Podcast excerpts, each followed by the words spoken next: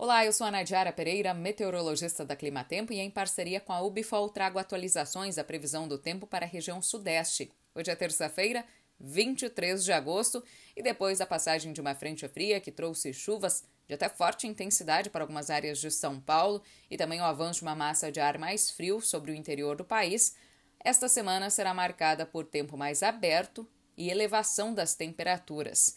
Nesta semana não tem previsão de chuva sobre o interior do Sudeste, apenas alguns episódios isolados atingem a faixa leste do Rio de Janeiro e o Espírito Santo, e as temperaturas vão ficar em rápida elevação. Até o final de semana, as máximas devem passar dos 30 graus no interior de São Paulo e na metade oeste de Minas Gerais. Especialmente nas áreas do Triângulo Mineiro e no extremo oeste de São Paulo, as máximas podem chegar até 35, 36 graus. Muito calor que, combinado ao tempo seco, faz com que a umidade no solo volte a cair, especialmente em São Paulo, onde choveu de forma moderada na primeira quinzena do mês de agosto. Agora, a tendência de redução da umidade no solo.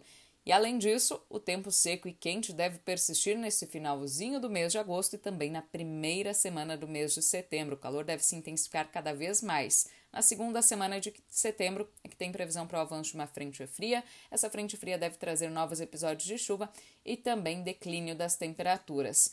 No entanto, a chuva ainda não deve se regularizar ao longo do mês de setembro e há uma grande preocupação porque ainda não teremos umidade suficiente ao longo do próximo mês para o início do plantio da safra de grãos.